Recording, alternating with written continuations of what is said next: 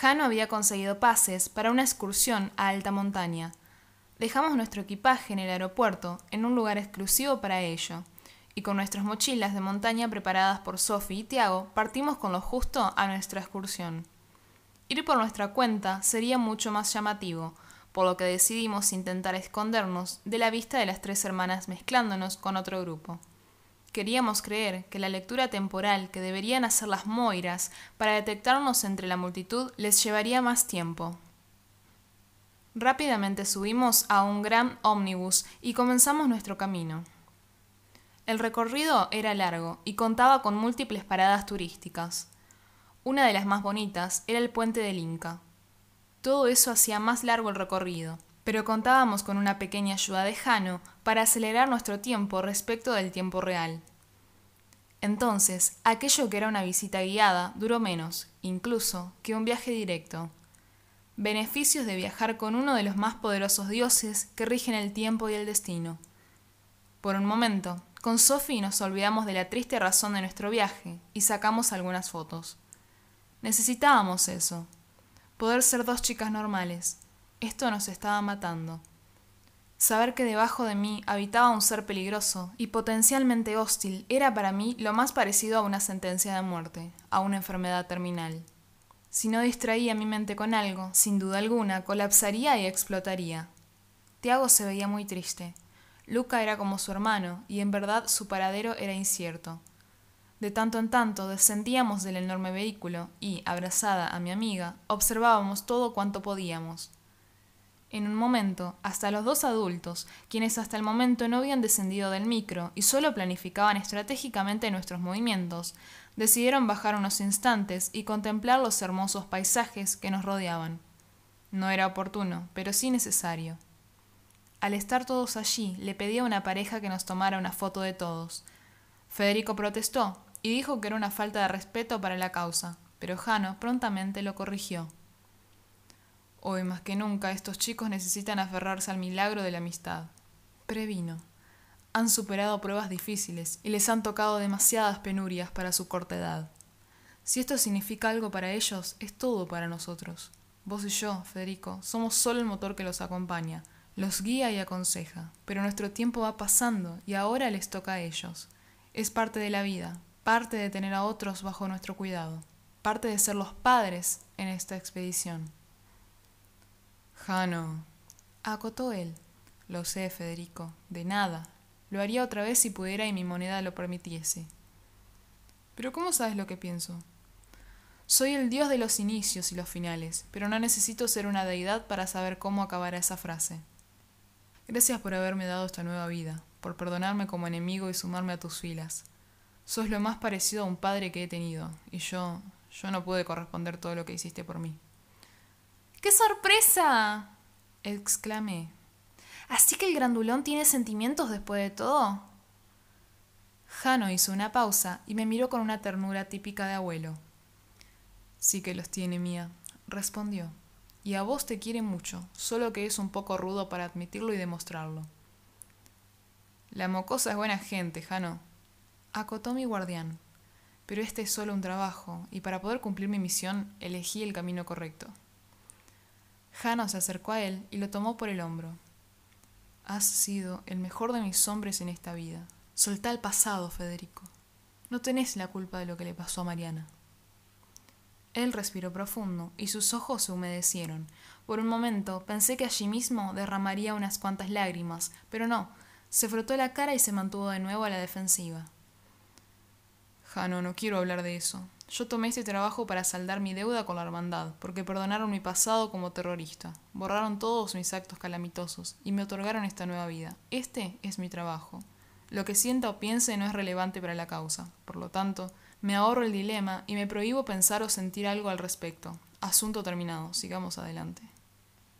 Entonces pensé, así que a Mariana le pasó algo. Lo lamento, Federico, no quise importunarte. La paz sea contigo. Dijo afectuosamente Jano. Contigo sea. Respondió él. Me sorprendí de que hubieran pronunciado esas palabras, porque yo creía que pertenecían al típico saludo musulmán. Se los pregunté, a lo que ellos me contestaron que en la hermandad confluyen todas las religiones y que todas son parte de un mismo Dios.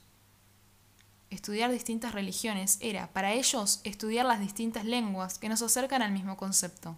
Entonces, la hermandad decía que, para servir a Dios, debía conocer y respetar a Dios en todas las lenguas. Dentro del ómnibus recorrimos muchos kilómetros. Yo estaba intentando dormir algo de siesta, pero de repente me asaltó una duda.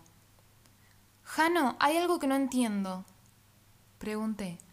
Si las tres hermanas solo podían revivir con la sangre de Luca en una noche de luna llena, ¿por qué Cloto ha vuelto a la vida apenas iniciamos la tarde? Jano me miró dando vuelta a su cuerpo y trató de explicármelo, evitando todos los detalles que nos afectarían. Verás, el ritual debe concluir con la luna llena en el cielo, pero el rapto del joven siempre debe ser por la mañana, la llegada de Cloto entre el mediodía y la media tarde, la resurrección de Láquesis entre la tarde y el ocaso, y, por último, Atropos se levantará al caer la noche. Esa es una metáfora del ciclo de la vida de los seres humanos. Luca tiene una leva incisión en su dedo índice. Desde allí drenan continuamente sangre y tiempo. Si no le colocamos el anillo que trae consigo Federico antes de la luna llena, Luca morirá sin remedio. Mientras conversábamos, el micro realizó una maniobra brusca y luego frenó de inmediato, bloqueando sus ruedas. Para sorpresa de todos, ante nosotros se abrieron múltiples caminos que nos conducían por diferentes rutas. El conductor se tomó la cabeza exaltado. No lo entiendo, clamó el experimentado chofer. Esto no puede estar pasando. Estos puentes, desniveles, atajos y senderos nunca estuvieron ahí. Este tramo siempre fue una línea recta. Hace 25 años que hago este camino. Jano se frotó el mentón, pensativo, por unos instantes, y luego abrió enormemente sus ojos y concluyó con un grito. Te hago, tu técnica, ahora. Sí, maestro. Dilación del tiempo objetivo.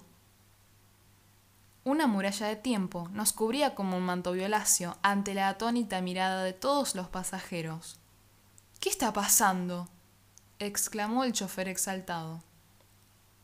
Inmediatamente, una porción del terreno que nos rodeaba se fracturó y se derrumbó dejando un inmenso abismo ante nuestros ojos.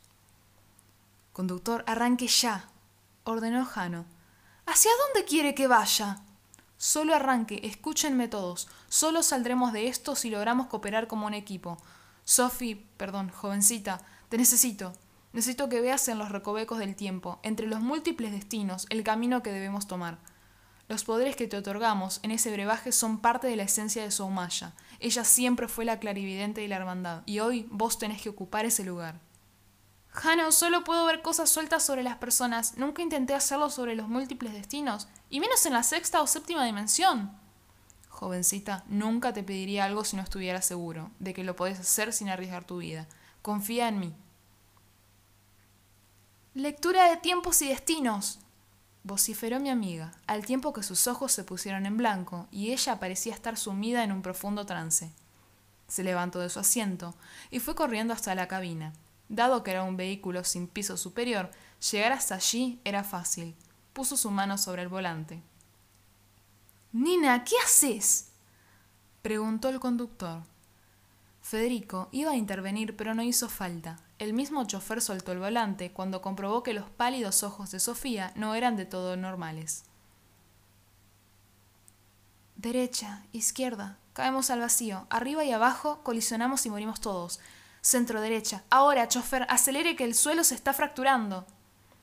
Aquel hombre experimentado no estaba a la altura de las circunstancias, por lo que soltó el pedal, empujó a Sophie y se arrojó por la ventana del micro en movimiento. Probablemente murió en el acto al caer al asfalto, pero de todos modos, el suelo detrás de nosotros se fracturó y comenzó a devorar todo lo que encontraba a su paso.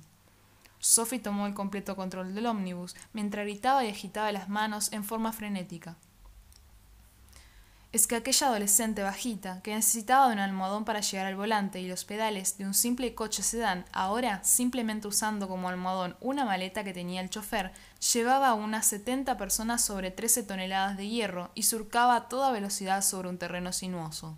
Recorrimos varios kilómetros bajo esa terrible amenaza, hasta que por fin el cielo se despejó y el camino volvió a ser lo que era. Si no fuese por Sophie que nos condujo a salvo y por Tiago que bloqueó nuestro tiempo, sin dudas, nunca habríamos podido lograrlo. Jano nos observaba orgulloso y, luego de constatar que el peligro había pasado, nos indicó que los cuatro debíamos bajarnos y seguir a pie mientras él conducía a aquella pobre gente hasta un lugar seguro en donde se ocuparía de borrarles la memoria y asignarles otro conductor. Nos dejó sobre la ruta, a unos tres kilómetros de la escultura del Cristo. Habíamos desafiado al mismísimo tiempo y algo teníamos bien en claro.